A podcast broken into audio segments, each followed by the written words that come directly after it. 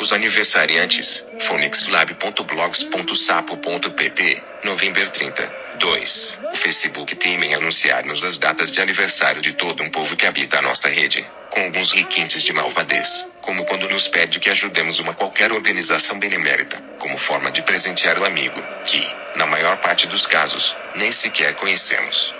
E, para espanto dos mais incrédulos, taxa de utilizadores destas novas formas de marketing direto é cada vez maior, fruto da dependência crescente que cria junto dos facebookianos.